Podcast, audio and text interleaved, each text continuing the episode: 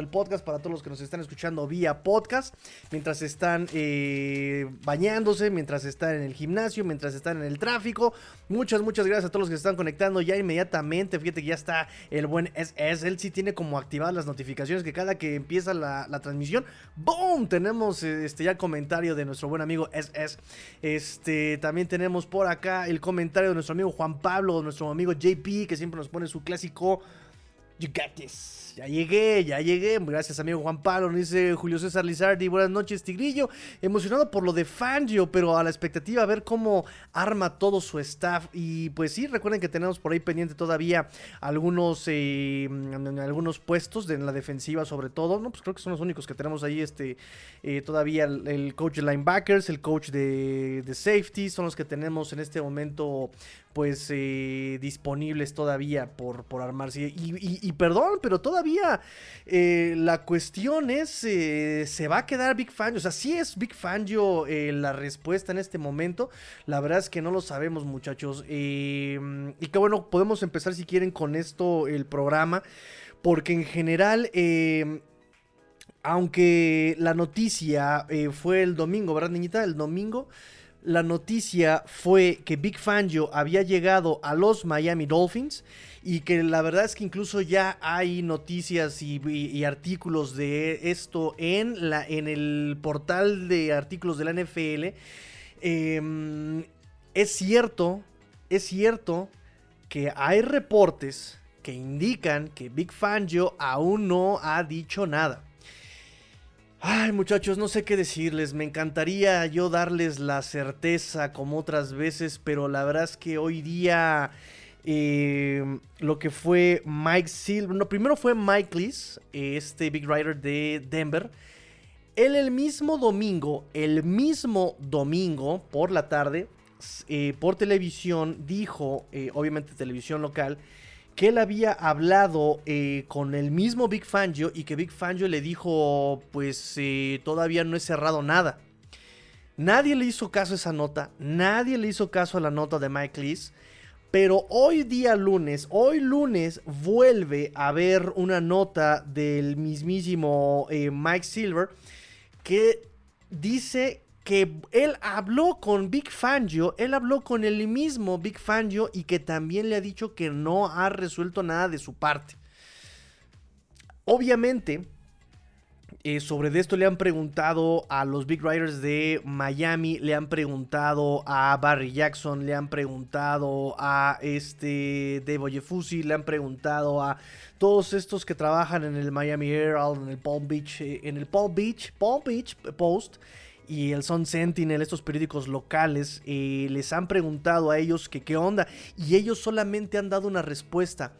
A los Dolphins ya les dijeron que el trato estaba cerrado.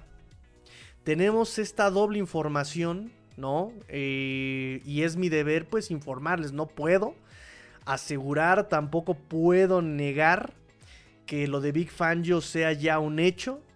Lo que es cierto es que los en la prensa en Miami la NFL lo da como un hecho, pero incluso eh, le contaba yo a la niñita que hubo un eh, comentario con este Mike Silver, donde un fanático se le pone muy alebrestado y le dice, mira tú tal por cual, vas a ver y este, consulta tus fuentes, ¿no? Porque también es un hecho, no están citando fuentes, están citando al mismísimo, al mismísimo Big Fangio, que hablaron con él. La cosa es que le dice, eh, consulta tus fuentes, ¿no? Revisa tus fuentes. Y Mike Silver respondió tajantemente, pues mis fuentes es el mismo Big Fangio. ¿No? O sea, e, esa es mi fuente.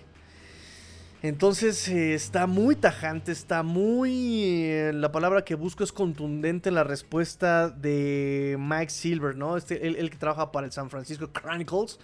Eh, y pues eh, a esperar, a esperar. También digamos que el, punto es que Eagles sigue, eh, Eagles sigue todavía en contienda. Él sigue todo, el, equipo de las Águilas de Filadelfia sigue todavía en, eh, en, competencia.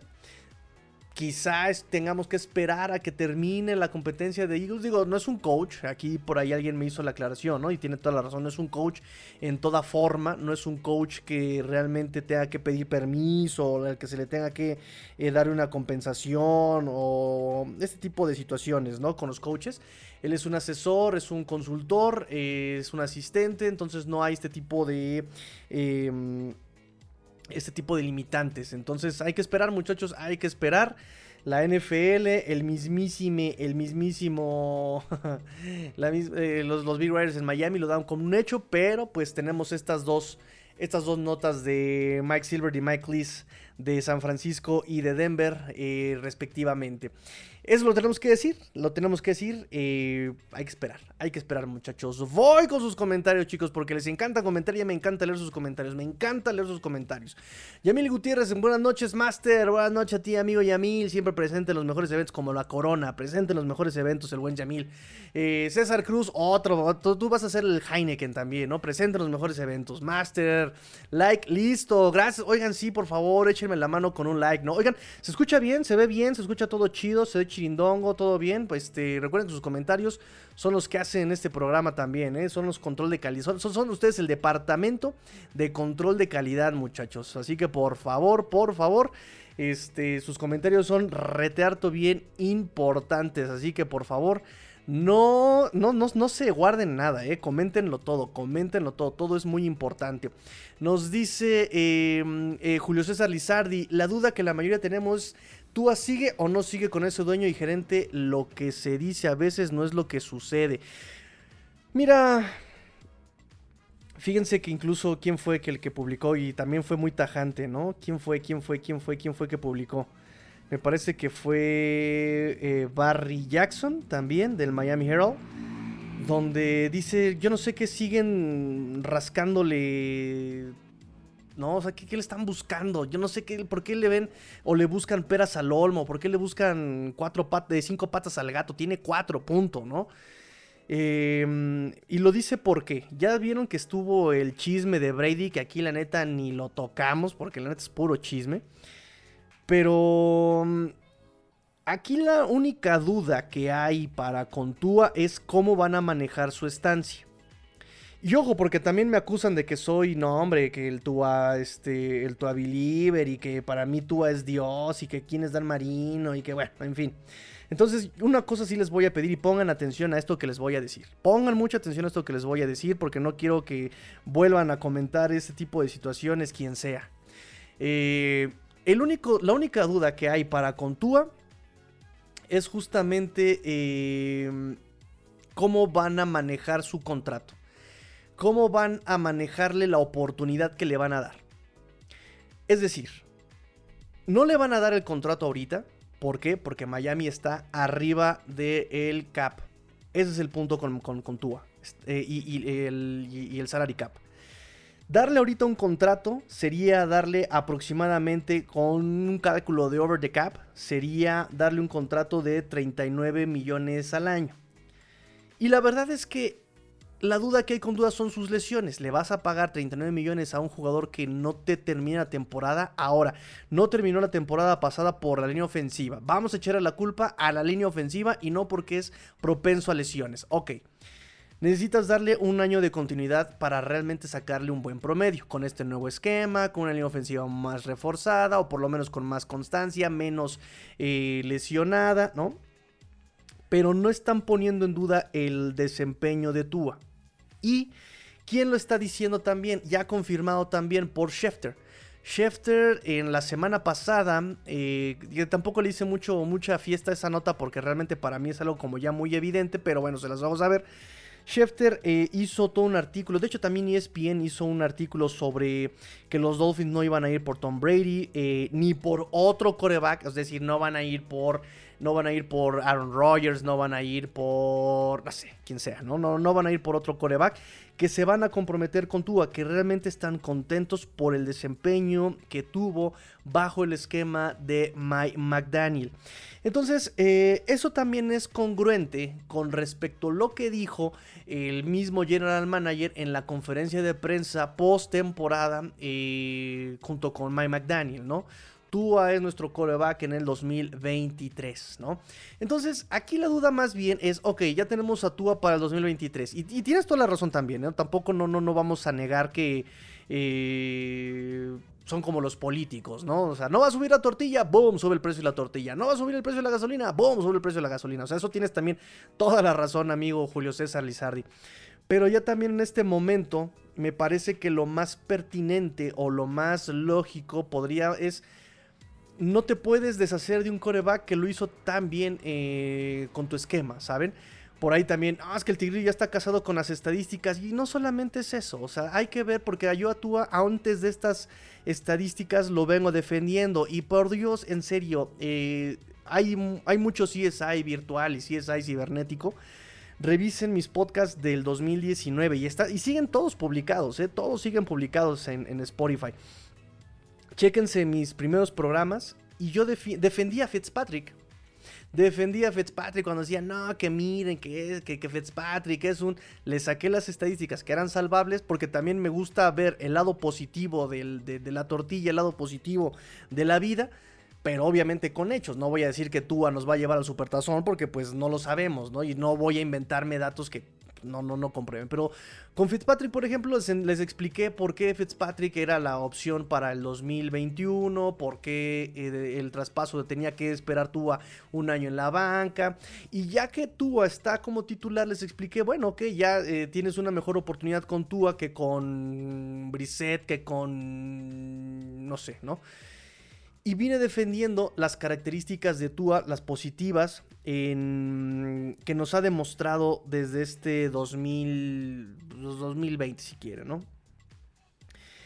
Em, con, ya, ya, dicho esto, dicho esto, las estadísticas solamente vienen a confirmar un poco lo que habíamos estado pregonando en el 2021 fue y terminó la liga, eh, terminó el año en temporada regular como eh, un coreback top en, algunos, en algunas estadísticas importantes para poder eh, evaluar corebacks, incluso los scouting, ¿no? O sea, los evalúan con estas estadísticas, como su desempeño en terceras oportunidades, su desempeño en cuartas oportunidades, su desempeño en cuartos cuartos, eh, su eh, proporción intercepción touchdown, eh, su promedio de yardas por jugada, su promedio de yardas por jugada en terceras y cuartas oportunidades, su promedio, o sea, y en todas estas estadísticas, Tua fue de los mejores corebacks, si no en algunas el mejor. Las estadísticas no lo es todo, me dice por ejemplo mi buen amigo Ulises, a, quien le mando un abrazo y, este, tiene toda la razón, yo soy el que lo ha dicho, las estadísticas no son todo, pero también hay que ver lo que tienes fuera de las estadísticas con Tua. La línea ofensiva se vio mejor con Tua adentro. Eh, y, otra estadística, ¿no?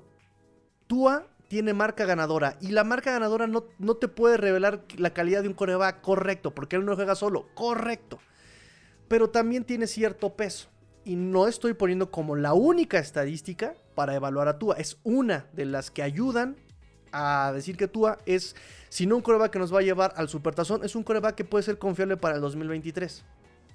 Estamos viendo ahorita 2023. Em, y hay que ver este 2023 con un segundo año del esquema y un segundo año con una línea ofensiva que ojalá, ojalá eh, sea mejor. ¿Por qué digo todo esto? Porque también, si bien Tua hizo ver mejor en la ofensiva, si bien Tua pudo alimentar a dos wide receivers que los dejó de hecho, uno en el top 2 y uno en el. Eh, uno, uno, fue el segundo lugar en yardas y, uno, y el otro fue top 6 en yardas. Em, también es cierto que muchos fallaron de repente hacia Tua, ¿no? ¿Cuántos drops no tuvo eh, Waddle y cuántos drops no tuvo Hill también hacia con Tua? Y no digo que sean malos wide receivers, son excelentes wide receivers. Yo más bien le echo la culpa Em, a, una falta de ritmo, una falta de timing. Y por ejemplo, contra Rick Hill hubo eh, por lo menos un par de intercepciones que se debe a una mala decisión de Tua. Pero, porque también recuerden que este esquema es muy en automático, ¿no? O sea, también tienes que hacer tus progresiones rápido y jugar rápido.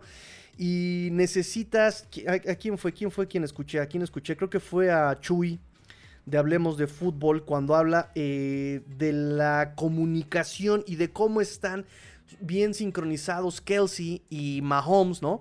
Que de repente hacen la jugada en este partido contra Cincinnati en una cuarta oportunidad que voltea a ver y tanto Kelsey como Mahomes entendieron la jugada y los dos en el mismo momento cambian la jugada y eh, durante la jugada y Mahomes busca a Kelsey en profundo y Kelsey estaba en lo profundo. Y esta parte de la comunicación, repito, o sea, ¿cuántos años llevan jugando Kelsey y Mahomes en el mismo esquema, ¿no? Juntos. Y Hill es el primer año con un nuevo esquema para todos. Para tú es un nuevo esquema, para Hill es un nuevo esquema, para World es un nuevo esquema, para todos es un nuevo esquema. Y recuerden, muchachos, que por ejemplo mi papá me dijo, bueno, ¿qué no, no se sabe la jugada este, desde antes? Y yo le dije, sí, pero no. Recuerden que estas jugadas en la NFL y más en la West Coast Offense se desarrollan no solamente pre-snap, sino se desarrollan también post-snap. Si yo estoy alineado como White y tengo cobertura eh, al cornerback y sale la jugada, a mí me dijeron desde el pre-snap que tengo que hacer poste. Ok, para mí es poste. Y eso lo podríamos ver en infantiles, todavía en juveniles, en algunas intermedias, ya en ligas mayores colegiales ya empieza a cambiar, pero fíjense que es tan complicado que ni siquiera Isukoma estaba listo para desarrollarlo. Y lo dijo el mismo Wes Welker. Wes Welker lo dijo también, él no está preparado todavía. En, la, en colegial te dicen qué hacer, aquí tú vienes a decir qué es lo que tienes que hacer cuando sale la jugada. Y más en el esquema de Shanahan, más en el esquema de West Coast y más con McDaniel eh, Wes Walker lo sabe. Entonces yo tengo mi cornerback, eh, me dicen que tengo que hacer un poste, salgo a toda velocidad porque la trayectoria de poste es salir a toda velocidad, pero ¿qué crees? Que la, defensiva cambió a un cover 3 y a su safety lo mandó a cubrir el tercio, a donde yo voy a correr. Chin, ya no puedo correr el poste. Entonces, ¿qué hago? El cornerback lo tengo súper pegado. Entonces, me sigo, porque ya lo, ya lo estoy rebasando al cornerback. Entonces, me sigo en, en lugar de hacer poste, sigo recto ahí el, el tiene que estar en la misma página que el wide receiver y decir, ah, ya cambió la defensiva, ya es un cover 3, ya no puede hacer esa trayectoria, entonces él se tiene, tiene dos opciones, o se sigue profundo o hace un gancho. Ah, esa comunicación es la que debe tener el coreback y el wide receiver. No es nada del otro mundo. Vean los videos, digo, aprovechando, vean los videos del coach Rosado, vean el que le hice de CD Lamb ahí lo explica perfectamente cómo tiene que ver el coreback y el wide receiver, leer la defensiva los dos y los dos llegar a la misma conclusión en un centésima de segundo. En una centésima de segundo tienen que llegar a la misma conclusión, tanto coreback como wide receiver. No es fácil. No es fácil, muchachos, no es fácil. Entonces, muchos, yo creo que un par de intercepciones de esos pases que iban hacia Terry Hill van por ese lado, ¿no? Donde eh, Tua, o incluso algunos drops, ¿no? O, eh, ¿cómo le llaman? Este, cuando falla el target Tua, ¿no? Que de repente en la primera jugada, en la primera semana contra Patriotas, que el balón cae, ¿no? Este, a los pies de Hill, ¿no? porque él piensa que, eh, Tua piensa que va a ser un gancho y Hill no hace el gancho, no regresa ese tipo de comunicaciones. Entonces, le van a dar la oportunidad a Tua. Aquí la duda, repito, es más bien cómo lo van a hacer. ¿Cómo van a manejar esto? Lo, le van a tomar su opción a quinto año. Para esta fecha tenemos límite el primero de mayo. Ya el trabajo. Que vamos a trabajar, vamos a festejar trabajando. el primero de mayo es este, la primera. Es, la fecha límite para decir si va a jugar en la opción de quinto año. Si no toma la opción a quinto año, podríamos esperar una extensión de contrato. Podríamos eh, que le den el contrato eh, multianual. O lo pueden etiquetar todavía como jugador franquicia si no están seguros todavía. Entonces, más que nada, esa es la duda con Tua, ¿no? ¿Se van a quedar con él? La duda es. ¿Cómo le van a hacer para pagarle a todos? Esa es la, esa es la duda, muchachos. Esa es la duda. Perdón, ya me, ya me, ya me entretuve aquí con, con, el buen Tua. Pues sigo con sus comentarios. Nos dice Omar Vega. Hola, Tigrillo, presente. Tú muy bien, muchachos. Tú, tú, tú muy bien, ¿eh? Tú muy bien. Este. Mm, lo de Fangio es un hecho. Ya platiqué de lo de Fangio. Y a lo que a mí respecta. Está. Está dudoso, muchachos. Está dudoso, ¿eh? Está dudoso. Alejandro Jaciel, saludos Tigrillos, saludos a mis queridos Dolphins, ya tenemos coordinador defensivo. Vamos a decir que sí, porque recuerden muchachos que aquí la esperanza nunca muere, porque hay... Porque hay esperanza. Entonces, esperemos que sí, esperemos que sí tengamos ya eso de, de, Big Fan yo resuelto, por favor. Nos dice César Cruz, si llegó Fangio ya solo nos falta Tirillo como comentarista oficial. Uy, por cierto que cambiaron eh, de, de, sede de radio, ¿eh? Ya está por ahí en otras estaciones. Este año los Dolphins cambiaron de, de transmisiones este, por radio, entonces imagínense que me vayan llamando. ¡Ay, qué cosas, muchachos! Imaginen. Para el público en español. Ah, cómo no, por supuesto. Cómo no, por supuesto. Este, le, le voy a mandar los documentos con mi agente niñita. Y la niñita sale con su portafolio. Sí. Abriendo este el portafolio. ¿Cómo no? Mi, mi, mi cliente exige que tenga boletos para todos. ¿Cómo no? Boletos para todos, muchachos. Porque nos vamos todos juntos. Ustedes han estado invirtiendo tiempo viéndome, aguantando mis tonterías. Ahora yo también les voy a retribuir con boletos para todos. ¿Cómo de que no? ¿Cómo de que no, muchachos? Este, Julio César Lizardi nos dice, por otro lado, el salary cap subió para temporada 2023. Correcto, aquí tengo los datos. Y no tengo otros datos. este, pero Miami tendrá que reestructurar varios contratos y deshacerse de otros tantos para poder armar un cuadro competitivo de los dos lados. Pues miren, si quieren hablamos eh, ahora de, sobre eso. De hecho, déjenme porque traigo un desorden de... Ah, ya se me perdió mi marcador. Uy, ya perdí mi marcador, muchachos. Bueno. Este... Hablando del del del del del del del del del del del del del salary cap, aquí está. Para el 2023 vamos a tener un salary cap del 224.8 millones de dólares, lo cual es un récord en la NFL. Récord, récord en la NFL. El año pasado era el récord y fue de 208.2 millones de dólares. Muchachos, ¿qué hacen con tanto dinero? ¿Ustedes saben lo que significan 224.8 millones de dólares? O sea, pónganlo en proporción de taquitos al pastor. ¿Cuántos son? ¿Cuántos taquitos al pastor te compras con 224.8 millones de dólares? ¿Acabas con la hambruna en el mundo? ¿Literal? ¿O miento? Yo creo que sí, muchachos. 224 millones de dólares. Bueno, ya, ya, ya. Ya estoy babeando. Bueno. Esto pues ya saben, pues debido a los contratos televisivos, el contrato con Amazon seguramente, ahora que Google, los, los, los Sunday eh, van a ser para Google, eh, YouTube TV. Eh, también hay un partido extra en estos años, entonces obviamente deja más dinero y por eso aumentaron el salary cap este año la NFL. Pero si los Dolphins apenas tienen 44 jugadores bajo contrato, es decir, solamente tienen contrato para el 2023 44 jugadores. Falta firmar draft, falta firmar practice squad, falta firmar todavía jugadores. Em, y estamos arriba del salary cap. O sea, según esto tenemos 240 de 224 disponibles, ¿no? O sea, estamos arriba a 20 y algo millones de dólares para el salary cap, ¿no? Y de hecho, lo peligroso es que aunque no somos el que más arriba está eh, del salary cap, el que más arriba del salary cap está es Nueva Orleans con 60 eh, y casi 68 millones de dólares arriba de salary cap. Y en segundo lugar está Tampa Bay con 58.3 millones de dólares. Aunque no somos el más eh, pasado del salary cap, sí somos los que eh, menos jugadores bajo contrato tienen los Dolphins para el 2023. Entonces, la verdad sí es un poquito complicado el límite para hacer cortos movimientos y librar el salary cap por lo menos es en marzo 15. O sea, por lo menos tú tienes que llegar con el salary cap sano para el marzo, para marzo 15. Y ya después, si quieres, vuelves a hacer las reestructuraciones pertinentes. Vuelves a jugar, como dice Chris Greer, con la maleabilidad de, del salary cap. pero bueno, la verdad es que es, es, complicado. 30 jugadores serán agentes libres y pues obviamente de, los Dolphins. Y obviamente no figuran todavía en el salary cap. Entonces, y eso que aplica la, regla 51, ¿eh? que solamente se calcula el top 51 de los salarios con, para, para fines de, de, cálculo del salary cap. Y pues está, está complicado. De hecho, ya hemos platicado un poco de quienes este, podían ser cortados y reestructurados. ¿no? Reestructurados, evidentemente, pues entra Xavier Howard, entra Iman Elokba, entra el mismo Tariq Hill, entra el mismo Bradley Chubb, entra eh, Armstead. Son los contratos que pueden ser eh, reestructurados. Pero el problema de esto es que tú puedes jugar con, con el. Y lo platicamos también. Tú puedes jugar con el salary cap. El problema es que.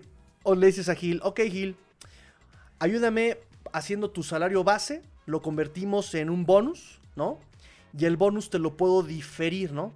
Te lo puedo diferir, pero el problema es ese, que eh, aplicas el tarjetazo, comes hoy, pero lo tienes que pagar mañana, ¿sí? Lo tienes que pagar mañana. Y si es cierto lo de Big Fangio, si es cierto lo de Big Fangio, eh, que también Stephen Rose pues, le metió o le va a meter el billetazo a, Big Fangio para que se quede en Miami, pues eh, significa que eh, efectivamente, efectivamente, y que obviamente, ahí les va. Obviamente. y que obviamente van por todos los Dolphins, o sea, quieren ganar ya, antes de que los contratos se nos vayan a las nubes y no tengamos para pagar el tarjetazo. Entonces, eh, sí, se van a venir evidentemente cortes, reestructuraciones em, y pues también ver dónde podemos economizar.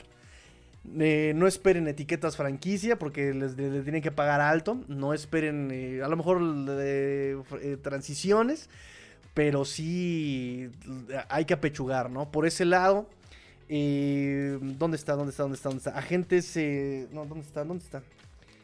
Bueno, tenía yo por aquí este, los agentes libres para el 2023 de los Dolphins. Y pues muchas opciones, por ejemplo, sería conservar por contratos baratos a Raheem Mostert, a Jeff Wilson, a Trent Sherfield y River Craycraft, Brandon Shell y este otro Kendall Lamb pero por contratos así súper baratos. Podrías dejar ir, digo, a mí me duele mucho, pero probablemente se vaya Andrew Van Ginkle, que él va a querer más lana. Eh, buscar contrato de un, año a Duke Riley, Landon Roberts, ¿no?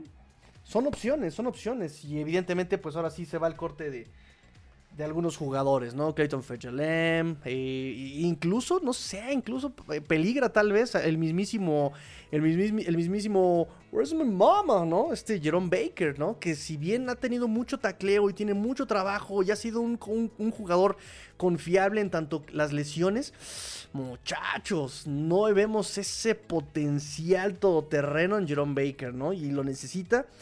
Y sobre todo si se va a quedar Big Fan yo. ese es el punto, muchachos. Ese es el punto. Nos dice Yamil Gutiérrez. Ahora estoy muy rezagado en los comentarios. Gracias a los que están, están participando. ¿eh? Gracias a los que están participando. Ya estoy rezagado. Pero ahorita le echamos celeridad a los comentarios. Nos dice Yamil, se ve, escucha y se ve bien. Gracias, amigo. César Cruz, llegas a tener algunos cuadros con lag, pero en general el audio bien. Gracias, gracias, gracias. Seguramente es por la compu que ya está. Tengo compus viejitas, pero, pero las vamos a exprimir, muchachos. Las vamos a exprimir. Eh, nos dice César Cruz, si en este espacio ya quedamos que todo es culpa de Tua. Ah, ok, sí, correcto. Si tienes una mala semana es culpa de Tua. Si se descubre una estrella es culpa de Tua. Si hay contingencia ambiental es culpa de Tua. correcto. Alejandro nos dice, yo lo que veo es que el trabajo del árbol de Shanahan son bien salvajes con sus corebacks. Tanto Miami como 49ers con puros corebacks lesionados. Al parecer el esquema no ayuda a la salud de la posición. ¿Y qué crees? ¿Qué crees, mi amigo Alejandro? Ahí te va la contra. Y es al contrario. El esquema de la West Coast Offense está eh, hecho justamente para que el coreback se deshaga rápidamente de la pelota. Para que tenga muchas opciones. Incluso la línea ofensiva, el esquema es le ayuda a la línea ofensiva a tener apoyo del fullback, del tight end, de los, de los running backs para bloquear. Y no solamente eso, el mismo esquema beneficia porque propicia a bloqueos 2 contra 1. O sea, no es un uno contra uno para que me gane como pasó contra Bengals Chris Jones y ya me, me, arrolle y le pegan a mi coreback. Al contrario, se supone que en este tipo de, esquemas aplicas dos contra uno, ¿no? Y, creo que les voy a pasar un poquito el resumen, ¿no? O sea, si yo estoy, si yo soy el centro y soy y está aquí al lado del guardia, ¿no? Eh, y tengo en técnica 3 al defensive tackle, ¿no? O sea, que quede entre los, nosotros dos. Los dos lo vamos a tratar de someter. Pero los dos vamos a leer con el linebacker. Si mi running back va a correr por mi lado derecho, entonces es el guardia el que tiene que leer al linebacker. Si el linebacker se abre hacia el lado derecho, entonces el guardia es el que suelta al defensive tackle y sube al linebacker para ayudarle al running back. Si el linebacker se cierra, entonces los dos se quedan con el defensive tackle para que pueda pasar al running back por atrás de ellos. Es decir, es un poco más complejo que pegarle al que está de frente, ¿no? en uno contra uno, pero te ayuda eh, a, exactamente a no ser tan físico. Entonces, más bien el punto es que esta línea ofensiva tuvo otro tipo de problemas. Digo, Garoppolo es también súper frágil, ¿no? Ya está el tema Tua de su fragilidad. Em, pero sí también aplica que la línea ofensiva de Dolphins, por lo menos lo que compete este 2022, pues sí, no contamos con Trevor en algunos juegos, tuvieron que cambiar de posición en los, los jugadores, eh, o sea, sí fue un, carrusel, un merequetengue sabroso la línea ofensiva de, de estos Dolphins. Nos dice Abraham, hola, ¿qué tal? Buenas noches, amigo Abraham. A le van a dar opción de quinto año y etiqueta de franquicia el primer año. Al terminar el sexto, extensión por 4-3. Tua va a ser coreback por los próximos tres años. Pues no lo veo tan descabellado, amigo Abraham. La verdad es que no lo veo tan descabellado. No lo veo tan descabellada la idea y, este, dependerá mucho pues de qué tanto, repito, se rife el 2023. Ya el 2022 ya nos dio digamos, la pauta para casarnos con él, eh, por lo menos eh, lo que le queda de contrato, para no buscar ni andar este, dependiendo de primeras rondas el próximo año. Em, y pues listo, nada más simplemente hay que ver ahora lo más importante en, el fútbol, que es la continuidad, que es la constancia. Ya le dimos el beneficio de la duda del primer año de McDaniel, llegamos a playoffs, haya sido como haya sido, con una ofensiva, con un esquema más adecuado, pero sin ajustes desde la mitad de la temporada, con una defensiva, con un esquema de, verdad terrible y que con puro roster trató de salir adelante. Pero ahora falta ver el segundo año ya con todo más masticado, más eh, con calma, eh, con menos lesiones, esperando menos lesiones.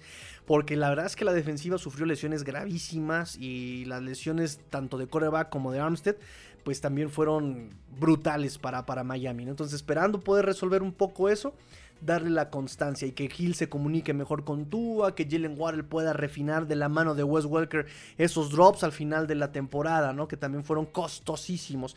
Ya no va a estar Mike McDaniel, pero podemos confiar, por ejemplo, ya no Mike Daniel, ya no está Mike Gesicki, perdón, qué, burradas estoy diciendo. Ya no va a estar Mike Gesicki muy probablemente, pero pues podemos confiar en lo que fue Trent Sherfield, en lo que puede ser River Craycraft, eh, en Braylon Sanders probablemente, el mismísimo Isukoma. Eh, vamos a ver qué pueden hacer, ¿no? Intentando, tratando de bajar el salary cap, un trade por eh, Cedric Wilson, ¿no? Pero ya, ya con todo eso más asentado podemos tratar de buscar eh, esa palabra que le cuesta mucho a Miami, ¿no? Constancia, constancia. La base de los, de los campeonatos y la base de las temporadas ganadores y de las dinastías es la constancia, un mismo esquema, un mismo núcleo, ejecución, repetición, repetición, repetición y pulir, ¿no? Eh, nos dice Adrián, uh, amigo Adrián, muy buenas noches, mi supermaster, muy buenas noches, mi super Adrián López Monsalvo. Por fin llegué a otro live. Gracias, gracias, gracias por hacer el esfuerzo, amigo Adrián, claro que sí. Leon Jergy, buenas noches, Mastro. Gracias, amigo Leon Jergy. Bienvenido a este tu casa. Una vez dice Adrián López. Y una vez te digo, Master, Foster va a revivir su carrera y será demasiado tarde para nuestros Dolphins. Foster, Foster, Ruben Foster. Ay, muchacho, ay, muchacho. Pero ¿para qué quieres a Ruben Foster teniendo a Bradley Chubb y teniendo ya también a, a, este Jalen Phillips y teniendo a, amigo, amigo, por Dios. Hay que, hay que dejar ir, amigo. Hay que dejar ir, de verdad, amigo, que, que... Ay, estoy buscando la frase budista para... El apego. El apego te hace mucho daño, amigo Adrián. es broma, amigo, es broma. Pero pues vamos a ver, digo, del dicho al hecho hay mucho trecho. Va, va a jugar un año en la, en la. Vamos a ver qué tal se rifa el buen Ruben Foster y, vemos, y vemos. Y, veo si me convence y puedo desembolsarle este, de, mi bolsa para que sea de nuestro equipo, muchachos. Julio César Lizardi nos dice, pongamos que Fangio se quede del lado defensivo.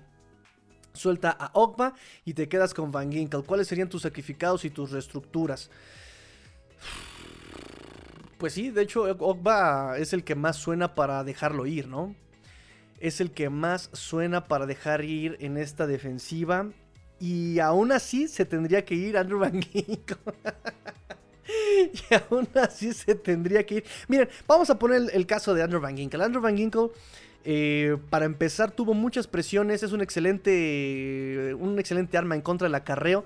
Pero al final de cuentas, el año pasado fue líder en, en presiones en la NFL. El año pasado pero no logra convertir en capturas. E, este año que acaba de pasar, lo mismo. Fue backup de Melvin Ingram, backup de Chubb, backup de, de Jalen Phillips, como quieran verlo.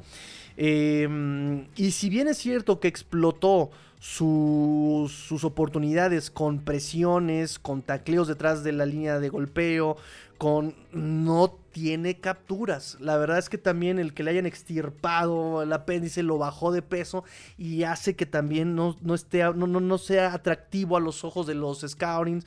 Entonces, aquí en Miami va a seguir siendo un backup. Habrá equipos que le puedan dar una mejor oportunidad eh, como titular y una mejor oportunidad para que tengan una mejor, una, mejor oportunidad para ganar más dinero. Entonces, también viéndolo del lado de Van Ginkle, pues, ¿cómo lo retienes, no? O sea, ese es el punto con Van Ginkle. Yo de mil amores lo retenía, pero para ser backup de Chop y de Jalen Phillips. O sea, no, no no compremos que, ah, sí, va a ser titular. No lo va a ser, ¿no? También hay que ver la situación de Melvin Ingram. Melvin Ingram también eh, estuvo aportando a los Dolphins, ¿no? Y mm, pues no sé, muchachos. Digo, yo, yo, yo se los dije desde que llegó Melvin Ingram. Me va a doler mucho si no le dan la oportunidad de desarrollar justamente Andrew Van Ginkle con, con, Melvin Ingram. Y pasó, definitivamente, ¿no? Entonces, sí, sí me duele, pero también, ¿cómo lo ayudamos cuando perdió 10 kilos el hombre? En, esa cirugía, ¿no? y, le costó mucho trabajo subir de peso. Recuerden que en su año de novato se lesiona, va al Injury Reserve, lo usan para equipos especiales, aún así sorprenden equipos especiales. Su segundo año se sometió a dieta, ejercicios, logró subir de peso. E, e, esa es, la ética de trabajo que me duele mucho perder, ¿no? Cuando me hablan, por ejemplo, de, Andrew Van Ginkle, me, pesaría perder esa ética de trabajo. Lo mismo con Gesicki, esa ética de trabajo que se esfuerza, que quiere dar, que, que, trata de evolucionar. Es la cosa que a mí me duele perder, ¿no? En, los jugadores. Pero bueno, negocios son negocios y necesitas cumplir el salary cap, ¿no? Para el 15 de marzo. Eh, saludos, Tigrillo, familia, Dolphins, let's go, Dolphins. Saludos, amigo Rafa. Saludos, saludos, amigo Rafa. Ya, qué bueno que llegaste, amigo Rafa. Eh, Adrián López, Rubén, eh, como middle linebacker es la posición que nos falta. Como linebacker interno, como el Mike. Pero volvemos a lo mismo. Para Mike necesitas velocidad también. ¿Y Ruben Foster la tiene? No lo sé. No lo sé. No lo sé. ¿La ética la tiene?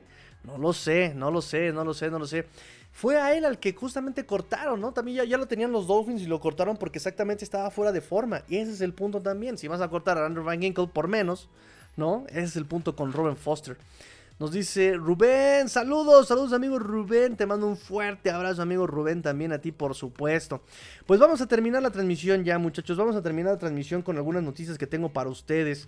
Eh, reestructuras. El programa de reestructuras, de hecho, ya lo platicamos hace como dos programas. Lo platicamos las reestructuras para. De hecho, por aquí tengo todavía mis, mis, mis, mis, apuntes para las reestructuras. Ah, déjame ver, déjame ver, déjame ver. Por aquí tengo las reestructuras. Pero pues coméntenme ustedes qué, qué harían para reestructurar y ahorrar dinero, muchachos. Eso estaría padre también que me dijeran. ¿Qué harían ustedes para reestructurar? Ah, caray. Ah, caray. Ya perdí mi, mi hojita con las reestructuras que teníamos por aquí. Mm. Ah, caray, muchachos. Ya las perdí, ¿ya ven? Ya perdí mis hojitas. Déjenme ver si está por acá. Ya se mató mi teléfono. Déjenme ver si por aquí están. Ah, miren, aquí está. Reestructurar contratos de Chop, Xavier Howard, Tariq Hill, Iman Ogba y Teron Armstead. No estaba tan perdido. Cambiar salarios base en bonus para distribuirlos en lo que queda de contrato. Tarjetazo, come hoy, paga mañana. Se los había yo comentado también. Iman el Ogba. Buscarle trade, por ejemplo. Iman el Ogba. porque si lo cortas antes del primero de junio, de todas maneras te va a costar 21 millones de dólares. Si lo cortas después, te cuesta 17. Y cambiarlo, de todas maneras, tienes que pagarle 15 millones este año garantizados. Entonces cambiarle ahí. Eh, Connor Williams, extenderlo, reestructurarlo. También y lo mismo, diferirle el salario a Connor Williams. Eh, cortes con Ethan Carter. Hay que cortar a Ethan Carter. Te ahorras 2.6 millones. Em, hay quienes ponen la posibilidad de cortar a Keon Crossen. Pero Keon Crossen la verdad es que no solamente aportó en la defensiva, sino también en equipos especiales. Eh, pero bueno, puede ser un potencial corte del Keon Cross en Durham Smite. Hay quienes lo proponen, pero yo digo, ¿para qué cortas a Durham Smite? Eso fue lo más sólido que tuviste en la posición de Tyrants, porque te vas a jugar con Hunter Long, que ni picha, ni cacha, ni deja batear. Es arriesgado. Eh, Tanner Conner, eh, Tanner Conner, la verdad es que no gana, no gana mucho y cortarlo y dejarlo es exactamente lo mismo. Pero bueno, en los cortes todo se vale.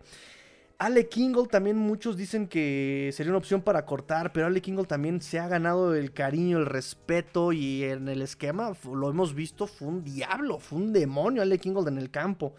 entonces por ese lado pues no veo conveniente cortar ni a Smite ni a Ingle. Ethan Carter todavía, Keon Crossen todavía. Eh, eh, hacer un trade para Cedric Wilson, ya lo habíamos comentado, 7 millones si lo cortas antes del primero de junio.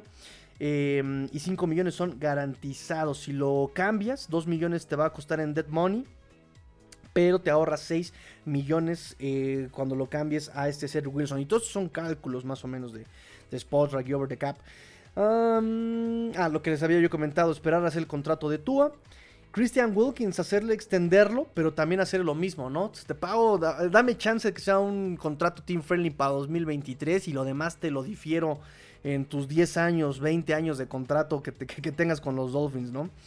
Em, sí, porque él, va a jugar con opción de quinto año, entonces tratar de que ese dinero del, quinto año, que son 10.8 millones de dólares, tratar de diferirlos cortar tal vez a Jason Sanders y buscar un pateador en como un drafted free agent que son baratos y pueden ser un poco más estables que lo que pues, realmente hizo Jason Sanders, ¿no? Jason Sanders trae contrato, pero pues así como que lo valió, lo, lo, lo desquitó, pues la verdad es que no. Cerró bien la temporada, pero necesitamos, volvemos a lo mismo, la palabra constancia. Necesitamos constancia en el equipo.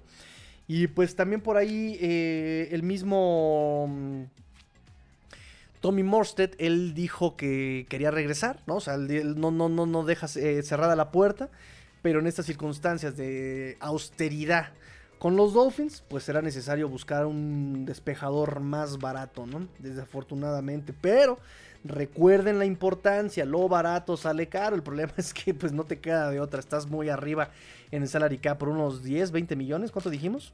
Bueno. ¿Qué más? ¿Qué más tenemos de noticias? Eh, Bradley Chop al Pro Bowl. Bradley Chop al Pro Bowl se va como reemplazo de Khalil Mack porque trae lesión Khalil Mack, no va a poder jugar el Pro Bowl. Realmente es un, juego de tocho bandera, algunos algunas actividades de, de, habilidades. Ya no es el juego que conocíamos, es el primer año que cambian este formato. Eh, pero bueno, es eh, Pro Bowl, Bradley Chop. Tuvo un Pro Bowl en 2020, llegó a los Dolphins el 1 de noviembre, el último día para los cambios. Llega ese día en los Dolphins, 16 partidos en este 2022, 39 tacleos, 8 capturas, eh, un pase defendido, 3, pases, 3 este, fumbles forzados, récord en su carrera.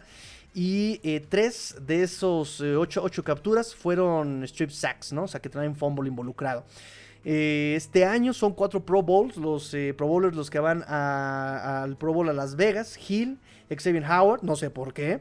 Terror Armstead y Bradley Chop. Son cuatro. Es la primera vez que Miami tiene cuatro Pro Bowlers desde el 2016. Ese año fue.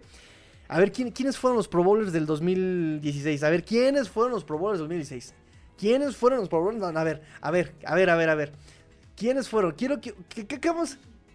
Terry Hill. Pero de Miami, niñita. Ah, Tannehill. Nah, ¿qué pasó? ¿Cómo Tannehill, niñita? ¿Cómo Tannehill? Oh, Dan Marino. Sí, ahorita vas a decir los nombres. Bob Greasy. no, no, no, Tua. Este, ¿quiénes son? ¿Quiénes fueron los Pro Bowlers? Y hay premio para los que iban a Ciudad de México. Si me dicen quiénes son los cuatro Pro Bowlers eh, del 2016. Aquí tengo la respuesta correcta, muchachos. Si tienen hasta las 22.35 para mandarme aquí en comentarios. Cinco minutos vamos a dar. Bueno, esa es la noticia. Eh, de Bradley Chop, la noticia de Schefter, que Dolphins no va a ir por Brady ni por otro coreback de renombre, se van a quedar con eh, Tuvo Tomo Bailoa. Eh, están simplemente viendo cómo van a hacer lo de su contrato, ¿no? Eh, no hay noticias de su contrato multianual. Tienen hasta mayo 1, mayo primero para tomar su opción a quinto año, lo cual les costaría 22 millones el año. Y si se van por un contrato multianual serían 39 millones, cálculo de over the cap. Em, como dijo Abraham, si lo etiquetan como jugador franquicia en el 2024, le costaría, calculo más o menos, se calcula más o menos 40 millones de dólares.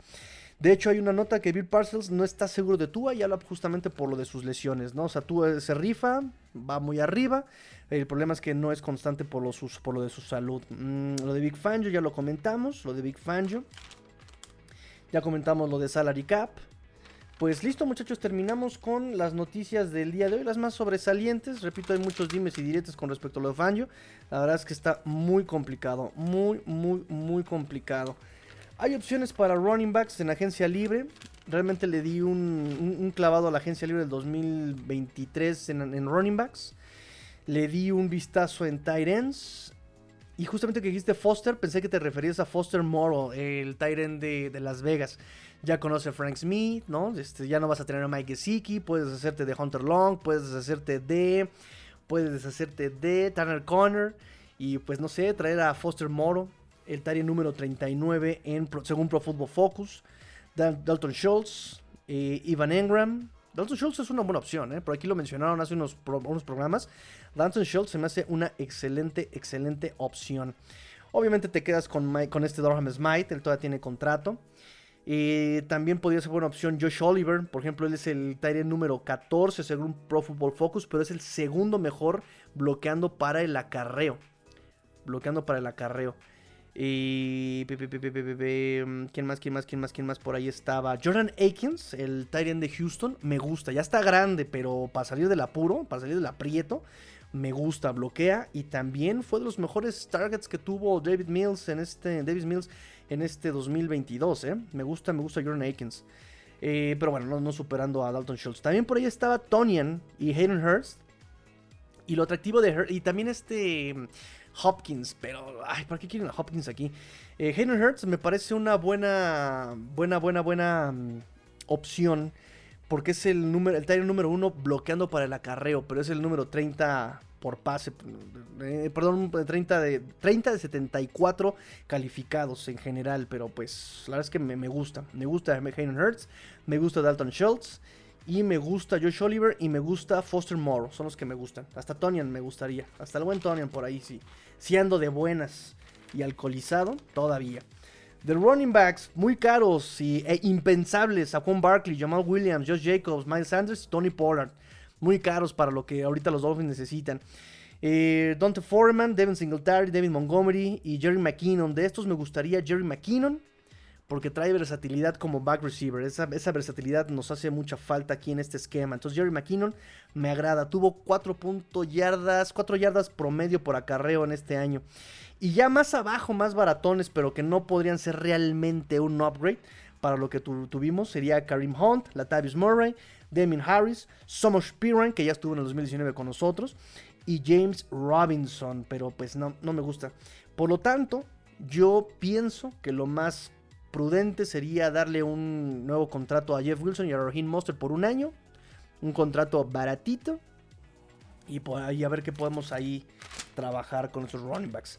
Y pues de wide receivers, ¿por qué wide receivers? Realmente recontrata también a River Craycraft y a Trent Sheffield. Fueron súper confiables los dos. Darle la oportunidad a Eric y su coma de que se pueda eh, mm, desarrollar. Y darle la oportunidad de que también a Braylon Sanders se pueda desarrollar, ¿no? Entonces, dale chance a estos muchachos. Y listo. Pues terminamos, muchachos. A ver quién dijo la respuesta correcta. A ver, nos dice César Cruz: Grimes, Landry, Rashad Jones y Brandon Albert. Nope. En el 2016, los Pro Bowlers fueron eh, ah, mira, Julio, Julio César Lizares sí dio este, la, respuesta correcta. Eh, ay, ya me perdí mi respuesta. ¿Dónde está mi respuesta correcta? ¿Ya ves? ¿Dónde está mi acordón? Aquí está. El tren, Jay Ayaji, Jarvis Landry, Su y el buen Cam Wake. Esa, esa le pone aquí. Esa es la respuesta del el 2016, muchachos, o por lo menos la que yo tengo. Vamos a debatir entonces el, Vamos a debatir la respuesta. Nos dice, fue el Pro Bowl donde Grimes hizo una intercepción de espalda. ah, es cierto. Qué loco, muchachos, qué loco. Pues listo, Julio César, tengo aquí esa respuesta y esa va a ser, muchachos. Esa va a ser. Es que es una bronca porque si el Super Bowl, si el Pro Bowl fue en el 2016 o fue de la temporada 2016, ya, ya, ya, ya, ya nos quedamos ahí este, bailando. Así que hay premio para todos. Premio para César Cruz, premio para Omar Vega y premio para Julio César Lizalde. Así que contacten, échenme un tuitazo. Tengo premio para ustedes. Este, ¿qué más, qué más, qué más, qué más, qué más, qué más? Pues listo, sí, sí, ya te meto las noticias, ¿verdad? Lo de los agentes libres, lo de Chop, lo de Fangio, Salary Cap. Y, bueno, lo de los, agentes libres que pueden estar disponibles para la próxima temporada lo dejamos todavía pendiente. Lo, tratamos muy, muy por encimita. Así que nos discutimos el próximo programa. Y pues listo muchachos, terminamos ahora sí.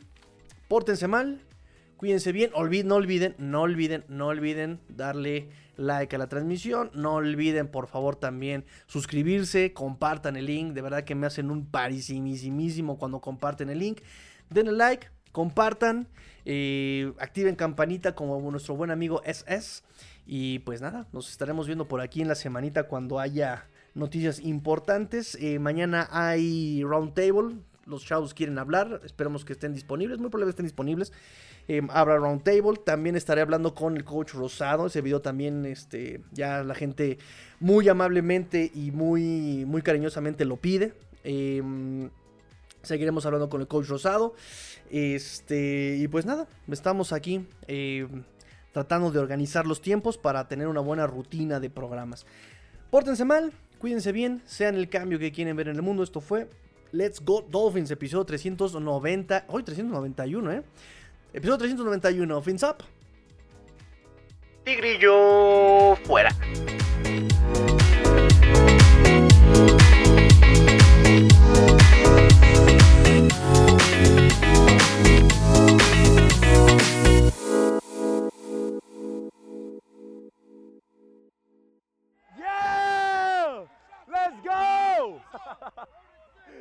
Let's go!